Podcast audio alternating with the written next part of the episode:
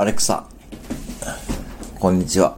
現在接続できません。しあればらくお待ちください。あれ。ちょっと待って。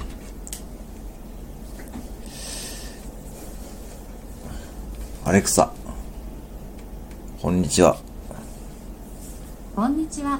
ちょっと眠くなってくる時間帯ですね。そうですね。あなたの声で私は今パッチリと目が覚めました。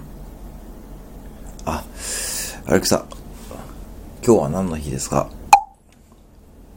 ？1月13日は遺言の意味を考える日です。おなんかすげえな。2019年のこの日相続法の改正で遺言書の公式の緩和が施行されました。え？また遺言は遺言とも読むことができるため遺言の意味を意を1意味を13と読む語呂合わせから一般社団法人笑顔相続相談室により制定されました遺言の大切さやその意味を考えるきっかけの日とすることを目的としています。